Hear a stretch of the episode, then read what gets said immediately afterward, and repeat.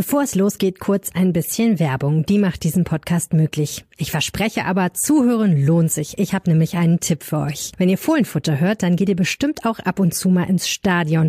Und jetzt kommt der heiße Tipp. Euer Bargeld könnt ihr zu Hause lassen. Ein kühles Getränk oder einen kleinen Snack könnt ihr im Biergarten hinter der Nordkurve und an den Shops im Stadion schnell, sicher und hygienisch bezahlen. Ganz ohne Scheine und Münzen. Ihr nehmt einfach die Karte, euer Smartphone oder eure Smartwatch. Einfach ans Terminal halten, fertig. Wer macht's möglich? Die Stadtsparkasse Mönchengladbach.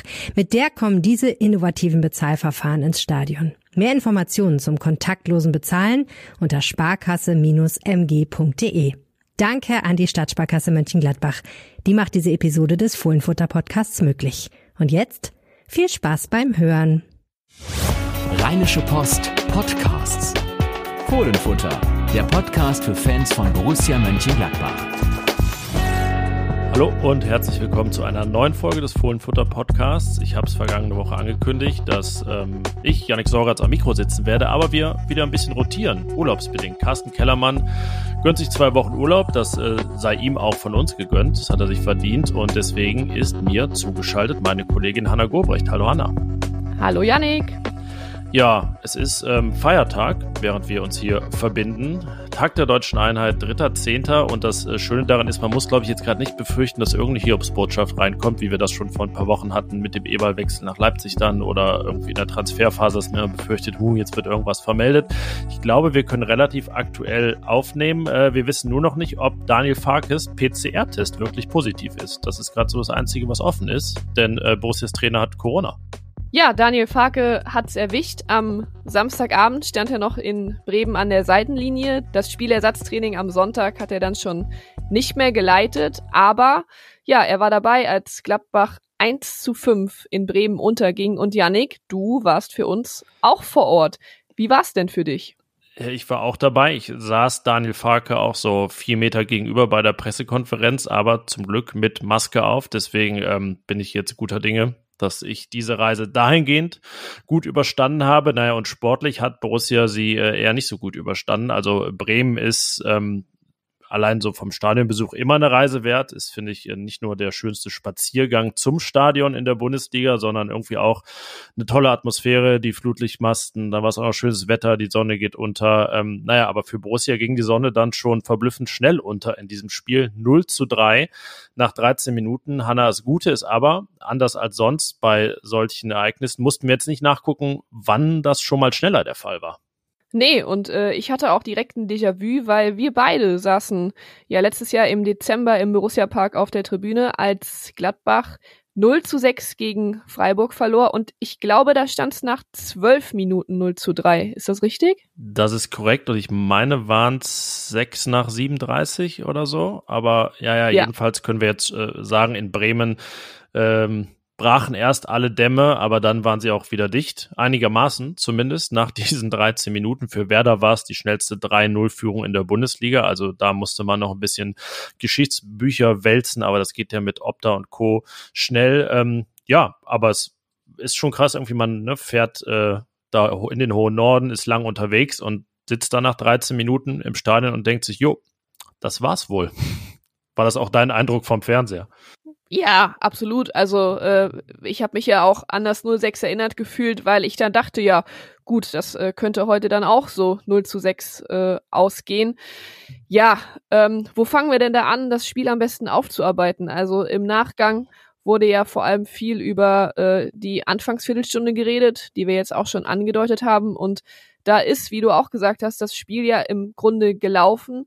Die Bremer haben ihre ersten beiden Tore nach einem ähnlichen Muster erzielt und dann gab es nach dem Spiel ähm, die viel zitierten Achterläufe. Die habe ich so im Fußball-Sprachgebrauch äh, auch noch nicht gehört.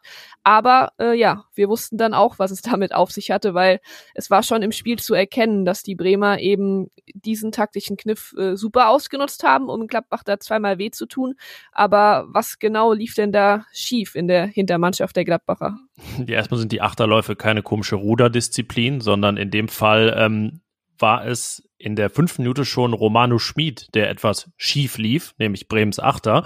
Der ähm, hat sich abgesetzt auf die Außenbahn im Rücken von Rami Benzebaini und äh, dann hätte Manu Kone eigentlich was ganz Einfaches machen sollen, nämlich mitgehen mit ihm, eben diesen Achterlauf mitgehen. Das hat er nicht getan. Ähm, und danach auch noch nicht wirklich in Zweikampf gefunden. Schmid flankte und dann war Niklas Füllkrug am zweiten Pfosten. Ähm, also ja, es war jetzt so ein auch sehr äh, gesamtheitlicher Fehler, genauso dann auch beim 0 zu 2. Ein da dann sehr steiler Achterlauf von Romano Schmid. Jan Sommer rettet noch und Marvin Duksch ähm, trifft ins Tor. Das war, glaube ich, die achte Minute.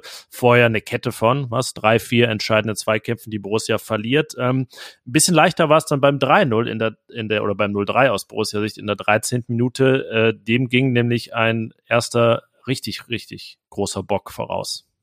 Ja, Rami Benzebaini wollte da mit dem Kopf zurück zu Jan Sommer äh, Köpfen. Der Ball dann viel, viel zu kurz und ja, dann, dann war es auch schon geschehen. Marvin Friedrich ist da noch der Letzte, der irgendwas retten kann. Ich finde, ihm kann man da jetzt auch nicht allzu viel vorwerfen, weil die Fehler eben äh, vorher passieren. Und was ich dann eigentlich viel gravierender fand, ähm, da sahen sich jetzt weder Elvedi noch Benzebaini so richtig in der Pflicht, äh, hinterher zu sprinten. Also gerade dadurch, dass Marvin Friedrich eben derjenige war, der da noch ein bisschen Zeit gewinnen konnte und Druck ausüben konnte, war eigentlich auch noch genug Zeit, äh, nach hinten zu rennen und zumindest versuchen, äh, was zu retten. Aber ja, warum auch immer, äh, es bleibt ihr Geheimnis, sind sie dann eher zurückgedrabt beziehungsweise stehen geblieben.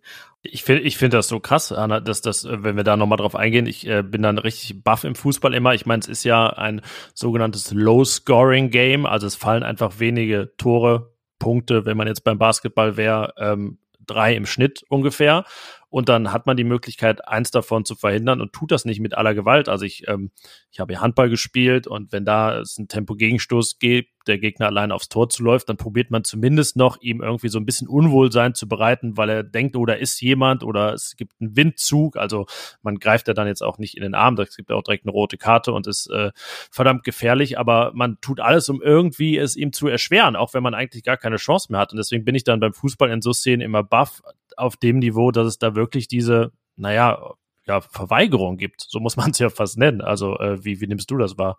Ja, ich gebe dir da recht. Ich weiß nicht, ob es daran liegt, dass so ein Fußballfeld natürlich von Natur aus schon einfach viel, viel größer ist als ein Basketball- oder ein Handballfeld. Ähm, und du hast natürlich mehr Mitspieler, auf die du dich äh, verlassen kannst. Das solltest du in der Regel nicht, schon gar nicht auf dem Niveau. Aber ähm, ja, vielleicht ist das so ein Grund. Ähm, klar, manchmal ist es auch im Fußball, wenn da einer ab der Mitte allein aufs Tor zusprintet äh, mit 20 Metern Vorsprung, da verstehe ich verstehe ich es manchmal auch, wenn dann die Mittelfeldspieler nicht mit zurücklaufen. Aber in dieser Szene, ja, da hat jeder auf äh, Deutsch gesagt, seinen Arsch da zurückzubewegen. Vor allem, wenn man, ähm, ich meine, Elvedi war ja auch nicht ganz unbeteiligt, der verlässt sich irgendwie darauf, dass der Ball aufspringt und dann Benze Baini an den Ball kommt. Aber de facto hätte er auch einfach schon trotz angebrochener Nase ähm, zum Ball hingehen können und, und ihn klären können. Und das macht er nicht, dann steht's 0 zu 3. Ja, und bei Benze Baini war das ja auch dann nur äh, der Anfang des Bösen. Ja, den Höhepunkt gab's später. Ähm, ich glaube, der, der Kollege äh, Möppi vom äh, Borussia Explained Podcast hat getwittert, dass er jetzt schon drei Traumtore geschossen hat in dieser Saison. Rami Benzebaini, also der Fallrückzieher gegen Hoffenheim, der Superchip gegen Leipzig und jetzt ein ja, Hackentor. Ein so ein bisschen, ja, ich, es ist richtig schwer zu beschreiben, weil man so gar nicht erstmal sieht, was er da gemacht hat. Also er wollte, hoffen, hoffe ich zumindest, zur Ecke klären. Ähm, hätte er auch gekonnt, problemlos, weil niemand bei ihm war. Und dann trifft er den Ball, ja, so, so ein bisschen so mit der Hacke reingewischt. Ein bisschen Decamago-artig fast gegen Bochum, aber irgendwie auch, ähm, ja, so entgegengesetzt, also ganz kurios und ähm, ja, in dem Sinne ein äh, schönes Eigentor. Wir haben noch nach dem Spiel diskutiert, äh, ob es ein unnötiges Eigentor war. Natürlich sind Gegentore immer unnötig, aber ähm, das war auf der Unnötigkeitsskala ganz, ganz oben. Ja, und es war vor allem auch nicht, äh, was ja sonst eigentlich so jedes Eigentor mit sich bringt, äh, ist das Prädikat unglücklich, ähm, wenn ein Ball von außen reingespielt wird und man, man krätscht dann rein und ist als Verteidiger dann in der Situation der Blöde. Dabei hätte der Stürmer hinter einem auch direkt eingeschossen. Ähm, ja, das war einfach äh, sowas von unnötig. Du hast ja auch gesagt, er hatte alle Zeit der Welt. Also er hätte ihn da von mir aus auch noch annehmen können oder, oder sonst was machen können. Aber eben, ja, genau nicht das. Es passte dann aber auch irgendwie zum Spiel und allgemein zu Benzebainis Auftritt. Nun wollte Daniel Farke da ja ähm, nach dem Spiel auch nicht zu sehr auf ihn einhauen, auch nicht zu sehr auf die gesamte Mannschaft einhauen. Ja, es war aber eine absolut gebrauchte ähm, Anfangsphase. Und gibt es denn irgendwas in diesem Spiel, was dich dann auch im Laufe des Spiels äh, positiv gestimmt hat? Ja, es ist ja ähm, gar nicht so leicht, finde ich, wie das Ergebnis suggeriert, so dieses Spiel einzuordnen, weil natürlich, ähm, wir haben es gesagt, es war entschieden nach 13 Minuten. Klar, es gibt immer noch mal Spiele, die dann gedreht werden. Äh, selbst 0-4 ist schon mal aufgeholt worden in der Bundesliga, aber wir wissen alle, wie selten das passiert. Ne? Man muss ja auch erstmal 0-3 zurückliegen. Auch das passiert einem ja zum Glück dann aus Borussia-Sicht nicht so oft. Ähm, ja, und wenn wir dann aber weitermachen, so nach einer Viertelstunde oder ab der ersten großen Chance einsteigen, die es ja dann auch gab von Christoph Kramer, dann ist es irgendwie ein ganz anderes Spiel. Und Daniel Farke ähm, hat da auch darauf drauf verwiesen, dass ja irgendwie danach ein, ähm, ja, es war ihm irgendwie, es schien auch fast ein bisschen unangenehm zu sein, dass er darauf verwies, aber ich habe das mal nachgeguckt, nach dem 0-3, ähm, beziehungsweise nach der großen Chance von Anthony Jung, der sogar auf 4-0 erhöhen konnte, hatte Borussia 13 zu 9 Schüsse, 8 zu 4 aufs Tor, 53 zu 47 Prozent Ballbesitz, die höhere Passgenauigkeit, ähm, über Expected Goals und Konsorten wollen wir gleich nochmal ähm, dezidiert zu sprechen kommen ähm, und äh, welche Aussagekraft das da hat. Aber es war nun mal so, dass es irgendwie ja, zwei Spiele waren. Eins dauerte 15 Minuten, eins dauerte 75 Minuten. Nur das Problem in Anführungszeichen ist halt, dass natürlich diese 75 danach auch sehr davon geprägt sind, dass Werder halt 3-0 führte.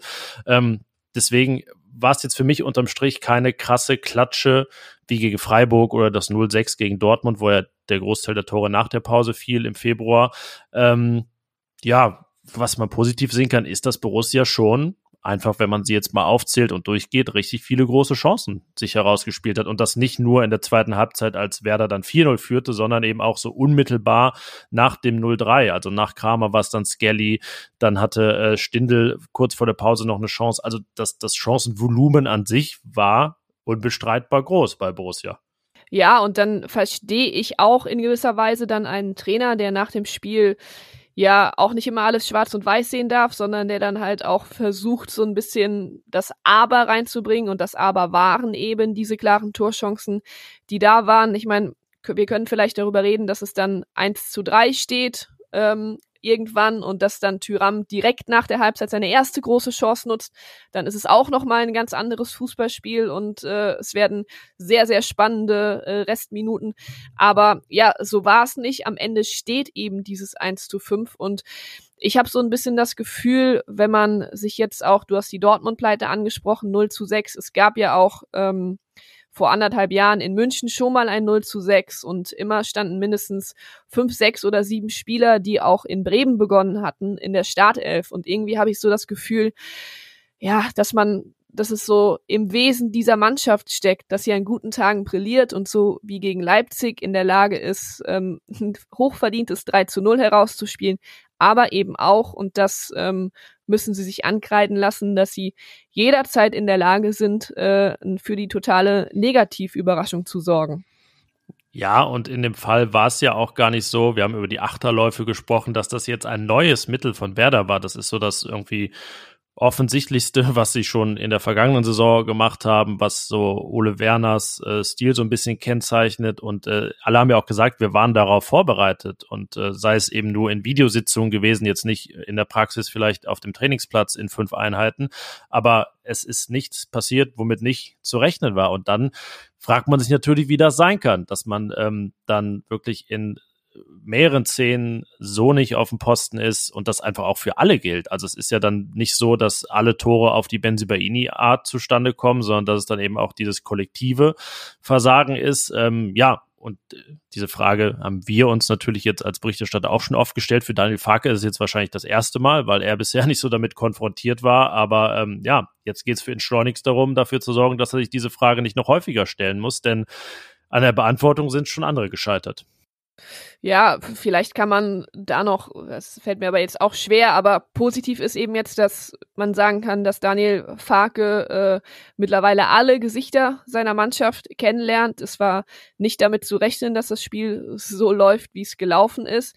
Jetzt äh, ja, hat Daniel Farke es auch mal hautnah miterlebt, wie es eben ist, wenn, wenn die Gladbacher so auftreten und ja, du hast von einem Totalausfall gesprochen. So war es dann ja letztlich auch. Ich finde, man hat sich damit eben nicht nur jetzt den soliden Saisonstart oder das Leipzig-Spiel kaputt gemacht, sondern man steht ja jetzt, am, am Sonntag ist das Derby gegen Köln, nochmal mit einem ganz anderen Druck da, weil eben nicht jeder nur schaut, wie geht dieses Derby aus, sondern auch, ja, wie geht Gladbach damit um, dass sie gerade 1 zu 5 äh, gegen Bremen verloren haben. Da bin ich gespannt drauf, was ja, und das wird in dieser Woche ähm, auch eine große Rolle spielen, was ja auch Fakt ist, ist, dass Daniel Farke ähm, erstmal nicht bei der Vorbereitung mitwirken kann. Das heißt, äh, Edmund Riemer, sein Co-Trainer, wird das Training leiten. Und damit muss natürlich die Mannschaft äh, auch erstmal umgehen. Ja, man trifft sich am Mittwoch auch erst wieder. Es ähm, sollte aber sowieso diese zwei freien Tage geben, weil man ja auch eine lange Woche wieder hat und dann ähm, sogar äh, kurz danach auch bald eine englische Woche ansteht. Natürlich nichts gegen die Mehrfachbelastung der anderen Teams, aber ähm, ja, wahrscheinlich am Mittwoch äh, wird Daniel Farke dann die Sitzung kann ich mir gut vorstellen, virtuell leiten. Die Möglichkeiten gibt's ja heutzutage. Ähm, das ist so der Fortschritt wie damals, als, äh, weiß nicht, es den Videorekorder gab und dann das Videostudium besser möglich war oder dann äh, das digitale Videostudium. Also denke ich mal, wird er da äh, zugeschaltet, so wie Olaf Scholz letztens bei der Pressekonferenz mit Robert Habeck und äh, Christian Lindner. Die Möglichkeiten gibt's ja, aber ja, auf dem Platz äh, die Arbeit äh, müssen dann seine Assistenten erstmal machen. Das wird die Woche sicher prägen. Ähm, bevor wir aufs Derby zu sprechen kommen, ähm, also äh, gibt es sicherlich immer noch viel aufzuarbeiten vom Bremen-Spiel. Ich habe das gerade schon angedeutet mit diesen äh, Daten, mit Expected Goals und so weiter.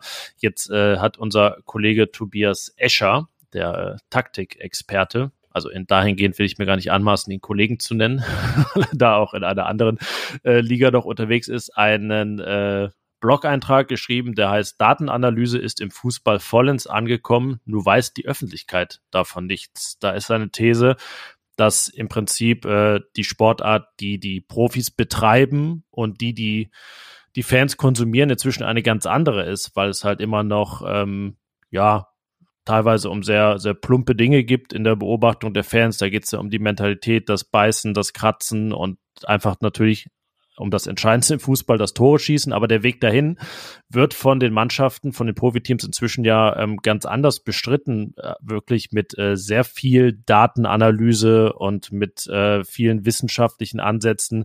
Ähm, Johanna, wie ist da so deine persönliche Meinung zu und ähm, dein, dein Ansatz dann auch in der Berichterstattung mit, mit Daten umzugehen oder auch mit diesem Kontrast umzugehen, den Tobias Escher da aufgreift?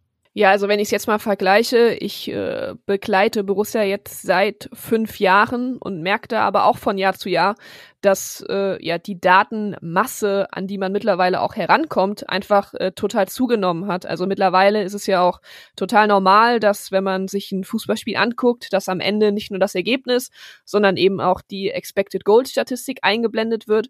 Das äh, war vor drei, vier Jahren eben noch nicht der Fall. Und man muss auch sagen, dass es uns mittlerweile, dadurch, dass es so viele Datenanbieter gibt, die auch frei zugänglich sind, dass es uns mittlerweile auch viel, viel einfacher gemacht wird, an viele Daten zu kommen. Und die Frage ist natürlich immer, die stellen wir uns auch, ähm, welche Daten, die wir euch präsentieren oder die wir für euch aufarbeiten, sind denn jetzt so absolutes Freak-Wissen und was ist nützlich? Ja, wir versuchen da immer so einen Mittelweg zu finden.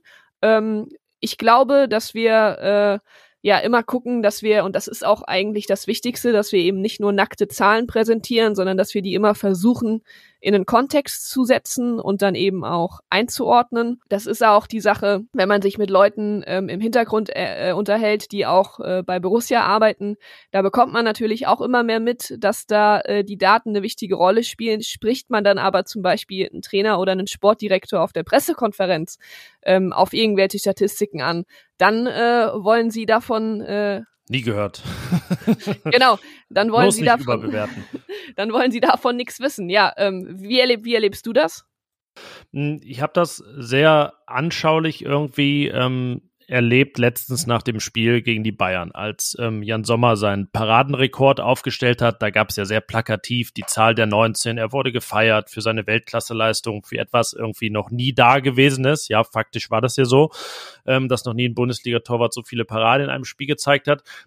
Aber ähm, es gibt ja Möglichkeiten, das auch einzuordnen, also auch die Qualität seiner Paraden einzuordnen. Und ähm, da sind wir dann bei den Expected Goals. Ich habe mir einmal angesehen, welche äh, wirkliche Qualität oder Gefahr hatten denn die Bälle, die er aufs Tor bekommen hat? War da irgendwie viel Haltbares bei? Welche Chancen waren wirklich ähm, richtig schwer zu vereiteln. Und da musste ich das danach fast ein bisschen relativieren, weil einfach wirklich viele Bälle da war, waren, dabei waren, die ähm, ja keine große Torgefahr ausgestrahlt haben und die Bayern sogar im Schnitt, das kann man ja dann auch ausrechnen, ähm, deutlich ungefährlichere Schüsse abgegeben haben, als sie das sonst im Schnitt tun. Heißt, ähm, am Ende war vielleicht sogar die Masse beeindruckender als die Qualität der Paraden. Zweifellos waren ein paar große dabei, aber hm, wenn man dann so ein bisschen spezieller drauf guckt, ist es auch gar nicht mehr so unfassbar. Und ich finde, wenn diese Zahlen doch da sind und man also sowohl herausragende Sachen vielleicht etwas relativieren kann, als auch ähm, scheinbar schlechte Leistungen in die andere Richtung relativieren, dann sehe ich das schon als unsere journalistische Pflicht, anders auch zu tun. Du hast es gesagt, alles auch vernünftig aufbearbeitet, in Kontext gesetzt und gut erklärt, aber ähm, das sehe ich schon so, dass wir uns das eigentlich nicht mehr leisten können, das außen vor zu lassen. Ja, ich finde, mit diesem Bayern-Spiel und dem Paradenrekord, da hast du eigentlich auch das perfekte Beispiel dafür, dass ja wir alle ähm, im Stadion oder vor dem Fernseher sitzen, dieses Spiel sehen und äh, dann ja auch schon ein Gefühl dafür bekommen. Und natürlich können wir dann alle sagen, ja, Jan Sommer hat ein überragendes Spiel gemacht. Man merkt aber dann, das hast du ja dann auch gemerkt, als du dir die Zahlen näher angeschaut hast, dass man so ein bisschen geblendet ist von diesen Megaparaden gegen äh, Manet, Delicht, gegen äh, Leroy Sané und dann guckt man sich's genauer an und merkt, ja, okay, da war dann, äh, waren dann doch vielleicht sehr, sehr viele Bälle dabei, die, die genau auf den Mann kamen zum Beispiel oder die einfach ein Bundesliga-Torhüter haben muss. Und ja, ich sag mal, also da wären wir blöd, wenn wir uns nicht an, an solchen Statistiken bedienen würden. Ja, oder jetzt die Tabellenführung von Union Berlin, die ja auch etwas wackelt. Äh, mittlerweile, da gehe ich halt auch nicht mit, jetzt irgendwelche Themen aufzumachen. Gut, wir beschäftigen uns jetzt in der Hinsicht nicht mit Union Berlin, aber sie werden ja auch irgendwann Gladbach-Gegner werden. Jetzt dazu sagen, die sind ein ernsthafter Meisterschaftskandidat. Die haben 15 äh, Tore geschossen, aber nur sieben Expected Goals produziert. Das ist einfach eine Überperformance, die sie nicht halten werden. Die werden sie äh, also in, de, in dem Maße halten werden. Sicherlich kann man dann auch eine Saison mal drüber liegen und wirklich sehr effektiv vor dem Tor sein. Aber ähm, deswegen ist Geraldo Becker auch nicht der beste Abschlussspieler der Bundesliga oder der beste Angreifer, weil er fast jeden seiner ersten Schüsse im Tor untergebracht hat. Das wird sich alles relativiert. Ich kann mich gut daran erinnern, 1920, als Borussia auch lange Tabellenführer war, spielte der FC Schalke. Die Älteren erinnern sich ja eine sehr gute Saison, schlug Borussia am ähm, zum Rückrundenauftakt 2 zu 0 und dann äh, wurden dem damaligen Trainer David Wagner Fragen gestellt, ja, oh, Champions League Platz schön und gut, aber vielleicht geht ja sogar was Richtung Meisterschaft. Und auch da konnte man schon an Schalkes Zahlen ablesen, nein, die performen einfach total über dem, was zu erwarten ist und was da eigentlich bei rauskommen müsste. Und kurz danach begann dann auch der Niedergang und das hat sich alles relativiert.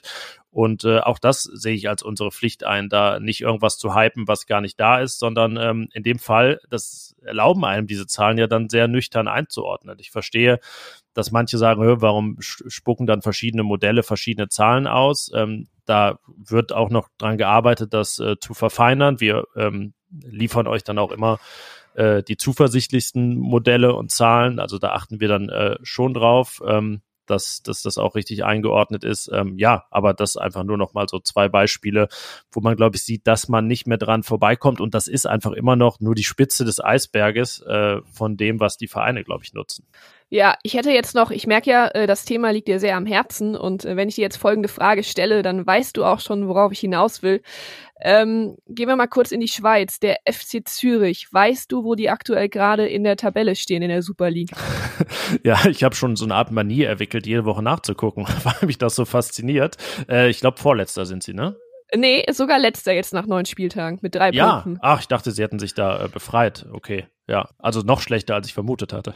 genau, aber äh, magst du den Zuhörern mal kurz erklären, warum ich dir die Frage gestellt habe? Ja, es war ja so, dass André Breitenreiter, der damalige Zürich-Trainer vergangene Saison, äh, ein bisschen im Gespräch war bei Borussia, nie ernsthaft, aber sein Name äh, kursierte und er ist Meister geworden mit Zürich, äh, sensationell vergangene Saison. Aber auch da hat man gesehen, boah, einfach haben sie sowas von überperformt. Eigentlich hätten, hätten Young Boys Bern Haushochmeister werden müssen und da konnte man auch schon absehen, oh, das werden die nicht halten können. Dass es dann immer so krass ausfällt, ist auch nicht immer gesagt, aber ja, das ist tatsächlich ein gutes Beispiel dafür. Ähm, und gut, jetzt bei der TSG Hoffenheim läuft es nicht so schlecht, aber allein das wäre für mich so ein Grund gewesen, die Finger von André Breitenreiter zu lassen, bei allem, was er vielleicht an guter Arbeit leistet, aber das dann äh, einfach nur auf der Basis, äh, ihn zu verpflichten, weil er sensationell Meister geworden ist in der Schweiz, das äh, hätte sich auch als fatal erweisen können. Ja, äh, wollen wir mal weg von den Zahlen und Daten, beziehungsweise noch nicht so ganz, denn ja, wir müssen noch über einen reden, der am Samstag, wenn es denn jemanden gibt, der eine Normalform erreicht hat, äh, ja, zumindest äh, nicht so sehr negativ aufgefallen ist wie seine Kollegen. Der Spieler des Spiels.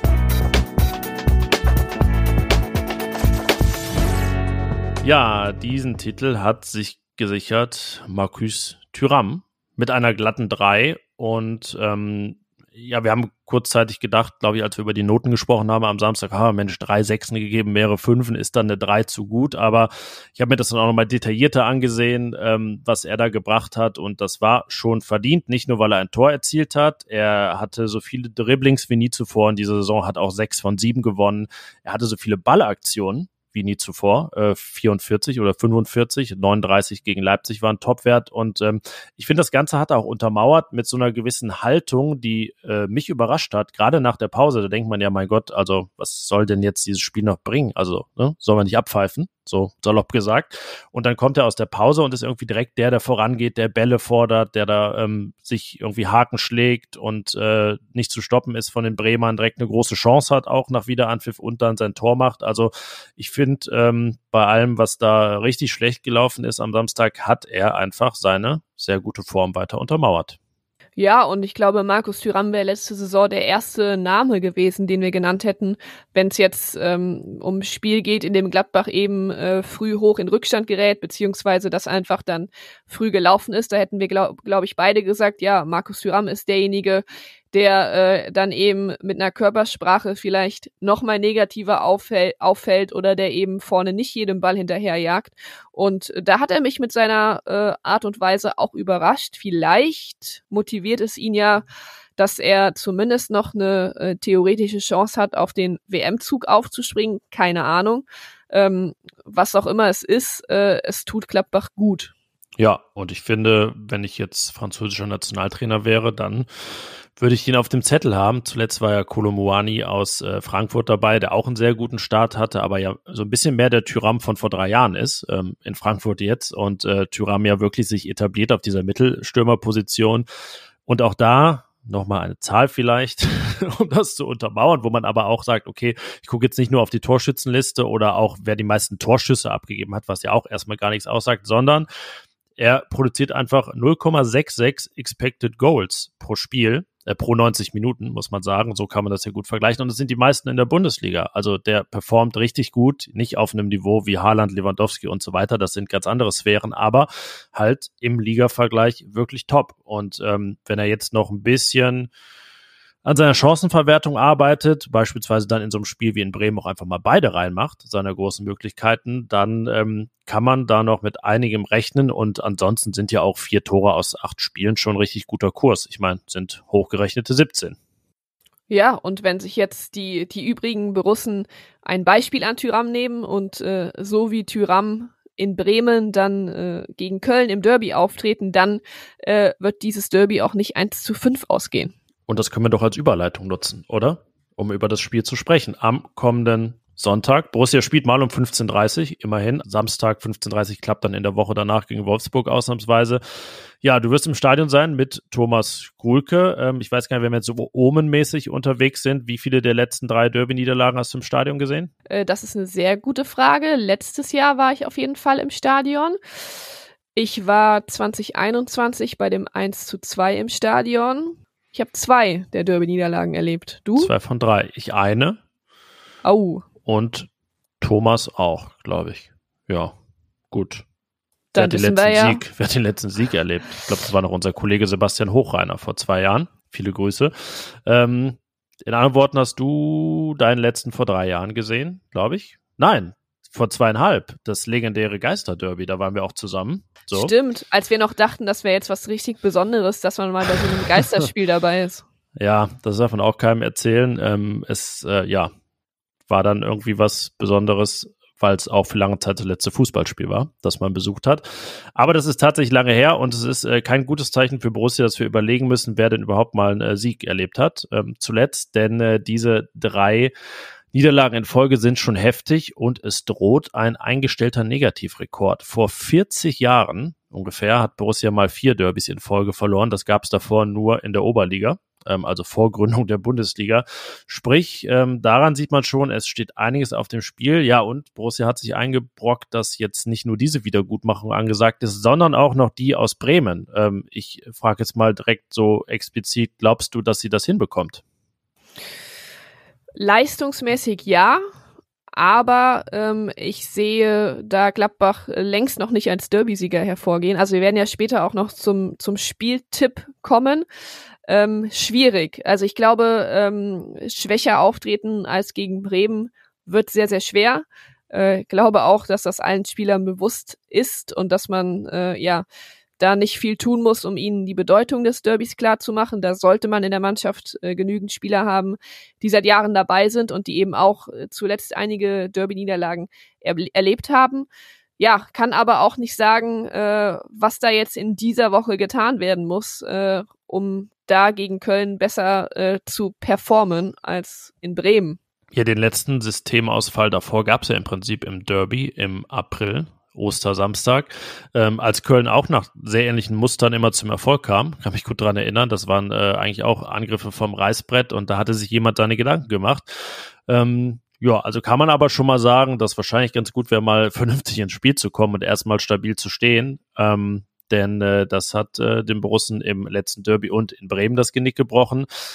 Während es ja dann im Hinspiel-Derby beim 1 zu 4 so war, dass das erst relativ spät zustande kam. Der, ja, Fehlpass von Florian Neuhaus, der fast schon monumentale, kann man ja sagen. Und danach ging es dann noch äh, richtig den Bach runter. Ähm, ja, also stabil ins Spiel kommen wäre eine gute Sache. Wollen wir direkt vielleicht einfach das äh, mit dem Personal untermauern und dann noch ein bisschen so über das äh, reden, worauf es ankommt? Weil ich glaube, das ist ja jetzt eine Frage, die sich stellt, oder? Wer, wer da der Richtige ist. Können wir gerne machen. Aufstellungstipp.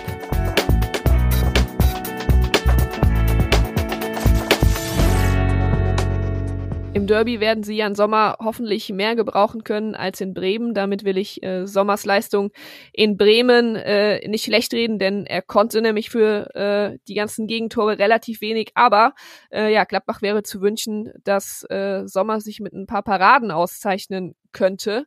Oder gar nicht. Also wäre auch ganz gut, oder? Einfach kein Ball aufs Tor. Kein Ball aufs Tor wäre auch ganz gut. Äh, ich glaube nicht, dass es dazu kommen wird. Ansonsten, ähm, ja, geht's dann halt um die Viererkette.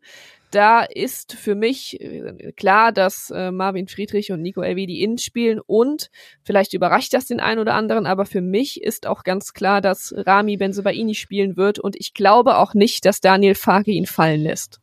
Ja, das ähm, hat er ja eigentlich auch ähm, schon während des Spiels in Bremen untermauert. Da haben wir noch gar nicht drüber gesprochen, dass es ja äh, außergewöhnlich war, in so einem Spiel jetzt in der 77. Minute zu wechseln. Ich kann mich da ans besagte Freiburg-Spiel erinnern. Da war es ein Doppelwechsel in der ersten Halbzeit noch, ähm, meine ich. Also ne, Adi Hütter Ja. hat das schon mal ganz gut durchgetauscht und äh, ja, Daniel Farke hat sich bewusst dagegen entschieden, hat er sowieso gesagt, er will jetzt nicht zu viel draufhauen und das überinterpretieren und ähm, hat gesagt, na, ich kann ja jetzt nicht irgendwelche Jungs, die ja Topleistungen geliefert haben, so brüskieren und ähm, das wird er jetzt auch nicht bei Benzebaini machen. Also der, der wird jetzt auch wieder ähm, auf den Beinen sein am, am Sonntag und äh, das verarbeitet haben, hat ja bei den Fans um Entschuldigung gebeten, also sehr gestenreich vor dem Gästeblock nach dem Spiel. Und ähm, naja, er ist ja eigentlich auch sowas wie der personifizierte Derby-Spieler. Allein deshalb kann man ihn ja nicht rauslassen. Ja, und seine aufreizende Art, die dann äh, vielleicht auch ein bisschen das Eigentor verursacht hat, ist aber auch genau das, was man dann genau in die andere Richtung an, an Mentalität vielleicht auch in so einem Derby braucht. Also ich glaube, wenn er mal auf Temperatur ist, dann ist Rami Benzabaini der giftigste Spieler, den äh, Gladbach auf den Platz stellen kann und das kannst du eben in so einem Derby auch mal gebrauchen. Ich kann mich sehr gut an sein allererstes Spiel für Borussia erinnern. Ähm, das war nämlich in Köln, das Derby, und da waren ja alle sehr verblüfft, wie er da wirklich äh, sowas von giftig und hitzig unterwegs war. Ähm, das war eine Phase, wo, er, wo man manchmal dachte, hoi, zu viel davon und dann gibt's gelb-rot, aber er kann das ja auch total gut kanalisieren mittlerweile. Eine gelbe Karte jetzt in dieser Saison. Also ähm, ja, Rami Benzibaini ist Nummer einer bei allem, was da jetzt wirklich äh, ja, mit der Note 6 auch zu bewerten war, wie wir das gemacht haben in Bremen. Das äh, ja, sollte dann am Sonntag keine Rolle mehr spielen. Deswegen ist er bei mir auch gesetzt. Und ähm, es gab ja dann in den vergangenen Wochen immer mal wieder Diskussionen um Joe Skelly. Ähm, Stefan Leiner war hat früh eine Chance bekommen in der 77. gegen Bremen. Das ist ja dann schon farkemäßig früh. Aber ich äh, kann mir da eigentlich auch nicht vorstellen, dass es da eine Änderung gibt. Ich kann mich auch erinnern, dass eben die Position äh, mit am meisten von uns diskutiert wird, ähm, weil man halt dann denkt, okay, wenn, dann könnte vielleicht Skelly derjenige sein aus der Viererkette, der da mal rausfällt. Ich glaube da jetzt auch nicht so recht dran. Als äh, Stefan Leiner fragt man sich vielleicht auch, ja gut, aber wenn nicht jetzt nach so einem Spiel, wann denn dann mal? Ähm, glaube aber auch, dass Farke da auf äh, Skelly einfach setzen wird. Dann sind wir uns da einig und ähm, sind wir uns irgendwo uneinig? Das ist die Frage. Ich, ähm, ha, ich, ich habe ja gegen Bremen für ihn plädiert. Äh, ich will nicht sagen, er hat mich enttäuscht, aber ähm, ja. Christoph, Christoph Kramer. Ja, Christoph Kramer, genau. Ähm, also Alassane Player ist wieder bereit. Er wäre auch für ein paar Minuten in Bremen bereit gewesen, vielleicht nicht für eine ganze Halbzeit. Also deswegen ist auch diese Wechseloption wirklich keine gewesen, dann äh, Player da schon so früh zu bringen und hat Farke dann auch ähm, äh, auf Nachfrage gesagt, ja, also das Risiko geht er dann wirklich nicht ein, dass da was aufbricht bei, bei so einem Spiel und so einem Spielstand. Hm, also wenn er kann, würde ich diesen Player schon in der Startelf sehen. Ähm, die Frage ist, ob er das wirklich kann, schon. Und wenn er das nicht kann, äh, sind wir eigentlich doch dabei, alles so zu belassen, oder? Ja, also Christoph Kramer ist bei mir auch der Wackelkandidat, weil ähm, ich glaube, da wirst du mir dann auch zustimmen. Manu Kone wird auch wieder seine seine Chance bekommen. Den lässt Farke jetzt auch nicht fallen. Das ist auch einfach nicht seine Art. Und ähm, ja, gehen wir mal davon aus, dass jetzt Kone und Benzobaini erstmal ihr schlechtestes Spiel der Saison abgeliefert haben. Da wird ja jetzt äh, eine Woche später nicht ein noch schlechteres folgen. Ähm, ja, also Player, wenn er kann, ist er für mich auch jemand, der da absolut wieder rein muss dann würde wahrscheinlich Christoph Kramer aus der Startelf fallen, wo man dann ja aber auch sagt, ist das nicht jemand, den man auch in, genau in so einem Derby eben braucht? Ja, genau. Deswegen ist das echt eine schwierige Entscheidung. Und wenn ich jetzt mich äh, festlegen oder wetten, tippen muss, äh, glaube ich, dass Player noch nicht so weit ist für die Startelf und ähm, das Ganze dann eher äh, taktisch und von der Formation her aufgefangen wird, dass man vielleicht eher mit ähm, ja, Sechser, zwei Achtern oder gegen den Ball dann drei Sechsern glasklar spielt, Kone, Weigel und Kramer, weil man muss sich in Köln ja auch ein bisschen äh, oder gegen Köln um die Flügel kümmern und ähm, das ist ja dann eine Möglichkeit, wenn man da bereit aufgestellt ist, ähm, dass äh, der linke oder der rechte Sechser dann auch immer die Außenverteidiger unterstützen kann und sogar auch vorne die äh, ja im Prinzip Außenstürmer da mitmachen könnten gegen den Ball, ähm, also gegen den Ball ein 4-3-3. Ja, und mit dem Ball wäre es dann eigentlich mit dem Solo-Sechser Weigel, den Achtern Kone Kramer und davor Lars Stindl so eine Art Raute. Das ist ja fast etwas verpönt, das Wort, nach Marco Roses Zeiten in Gladbach, aber so sähe es dann aus, weil ich es auch gar nicht verkehrt finde, Tyram und äh, Hofmann da so als Sturmduo loszulassen, weil ich äh, finde, dass sie so, ähm, ja, genau die Qualitäten mitbringen und äh, sich da auch gut ergänzen. Also das würde jetzt auch Tyram, glaube ich, nichts wegnehmen in dem Sinne. Ich meine, wir erinnern uns ans äh, Tor gegen Leipzig, da laufen sie ja beide ähm, gemeinsam drauf zu, Tyram links, Hofmann rechts. Also das äh, würde Daniel Farke sicherlich auch äh, gerne öfter sehen gegen Köln. Von daher, ähm, ja, wäre jetzt meine, also das heißt der Aufstellungstipp und äh, die Frage ist immer, geben wir dem Trainer Tipps oder tippen wir, was der Trainer macht? und in dem Fall würde ich äh, sagen, wenn ich ähm, beides verbinde, dann ändert sich an der Startelf gar nichts. Nur an der Formation.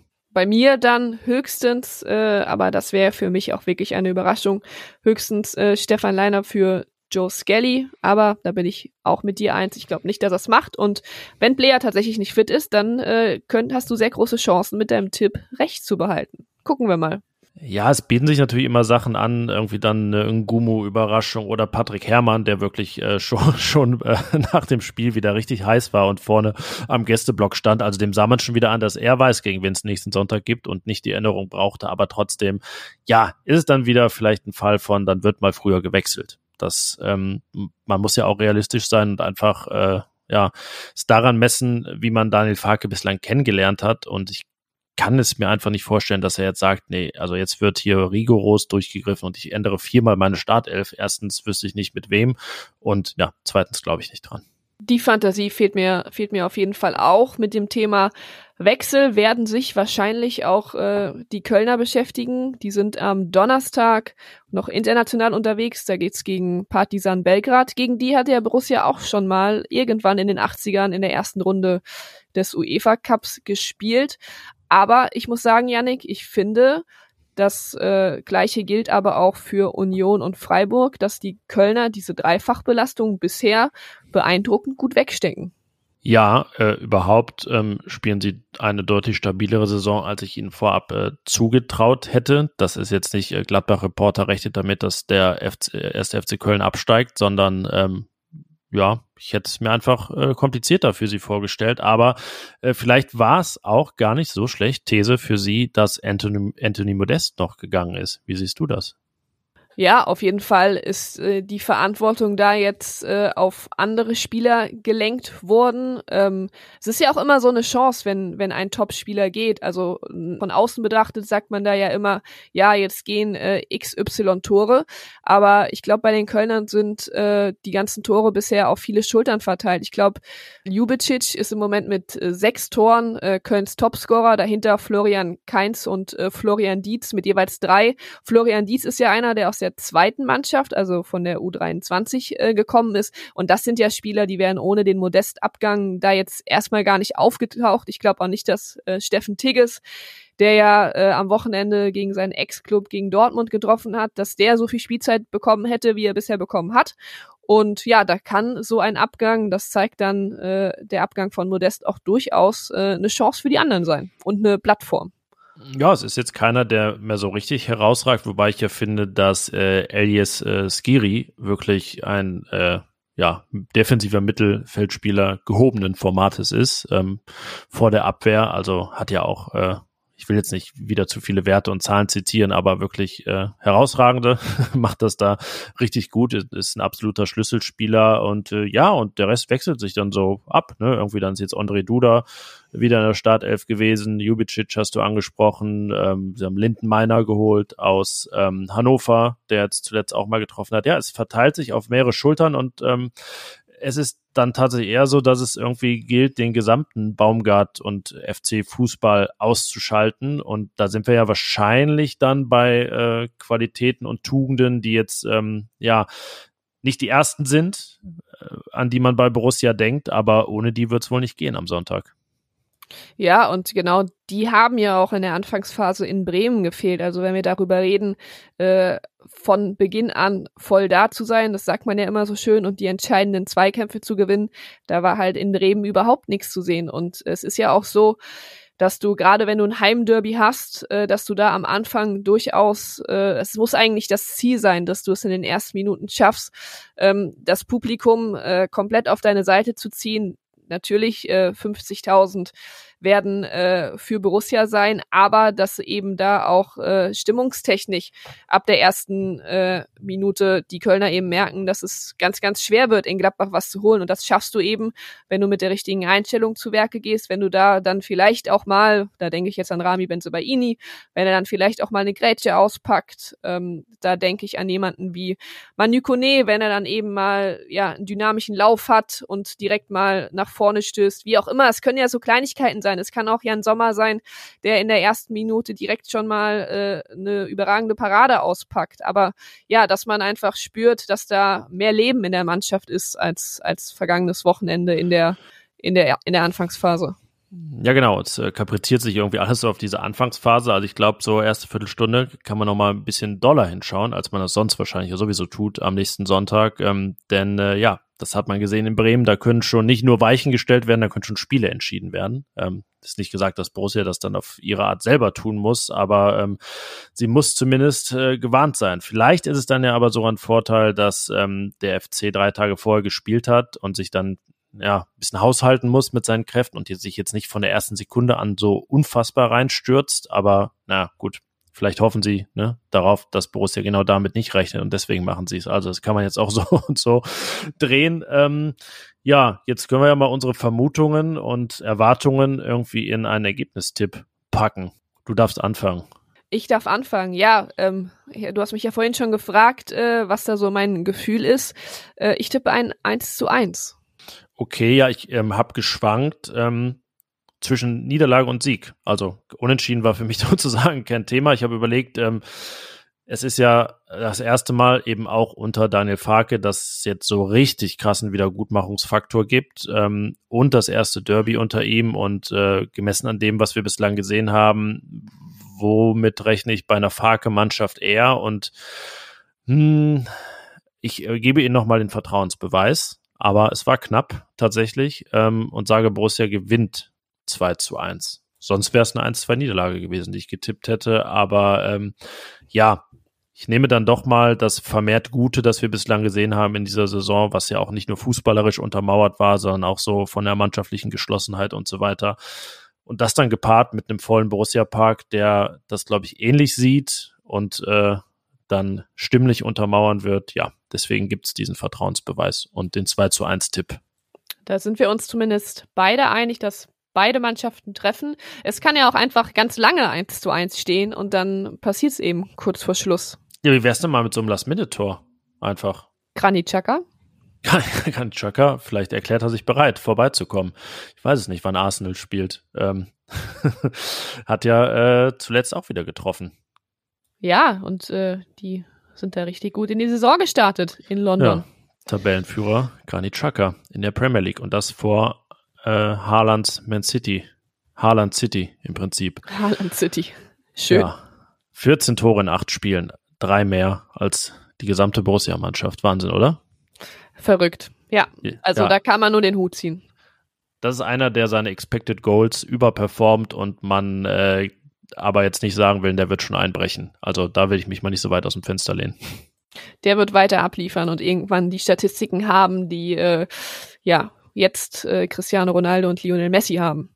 Ja, ich habe das Gefühl, wir haben das äh, meiste besprochen, nicht nur was wir wollten, sondern auch was wir sollten. Ähm, ja, ihr, ihr habt gehört, wir haben es jetzt auch nicht wie Daniel, also wir haben es so wie Daniel Farke gemacht und eben nicht äh, plump draufgehauen, aber es ist natürlich so, ähm, dass man jetzt auch äh, wir haben zum Beispiel nicht das gemacht, was er gemacht hat und das Personelle nochmal erwähnt und die Länderspielpause. Da bin ich tatsächlich der Meinung, das haben andere Vereine auch und das äh, muss dann eben ein Manu Kone auch hinbekommen, dann wieder da zu sein und ein Rami Benzibaini äh, kann dann nicht erst fünf Trainingseinheiten haben nach der Algerienreise, um da zu sein. Das muss dann direkt klappen. Das ist, glaube ich, das Niveau, was wir auch erwarten können von Borussia. Und ähm, ja, ansonsten aber ist es nun mal so, dass es, glaube ich, auch nichts bringt, jetzt nach einem Spiel dann wirklich richtig drauf zu hauen, weil ähm, ja, es war halt ein Warnschuss und ein Warnschuss heißt ja so, weil er erstmal noch nicht getroffen hat, sondern er war halt die Warnung. Ja, und ich glaube, äh, sollte das Derby verloren gehen, dann äh, ja, ergeben sich genug Gelegenheiten, äh, sprichwörtlich drauf zu hauen. Ja, das ist ja das Absurde, ne, dass man jetzt sagt, okay, ah, es ist ja direkt die Chance da, das vergessen zu machen, aber halt natürlich auch die Gefahr da, dass äh, eine Derby-Niederlage eben auf ein 1 zu 5 folgt und damit sich das Ganze vielleicht sogar direkt ein bisschen multipliziert und dann zwei Spiele auch äh, sehr viel von dem einreißen, was wir davor in äh, wie vielen Spielen gesehen haben? In acht Pflichtspielen. Also ja, kann man so sagen, zwei haben so ein bisschen die Bedeutung wie acht. ja, und äh, dann wäre die Aufbruchsstimmung auch erstmal dahin, aber wollen wir nicht negativ enden. Äh, Gladbach hat am Sonntag die Chance, es besser zu machen als in Bremen und dann wieder für äh, eine etwas versöhnlichere Stimmung zu sorgen.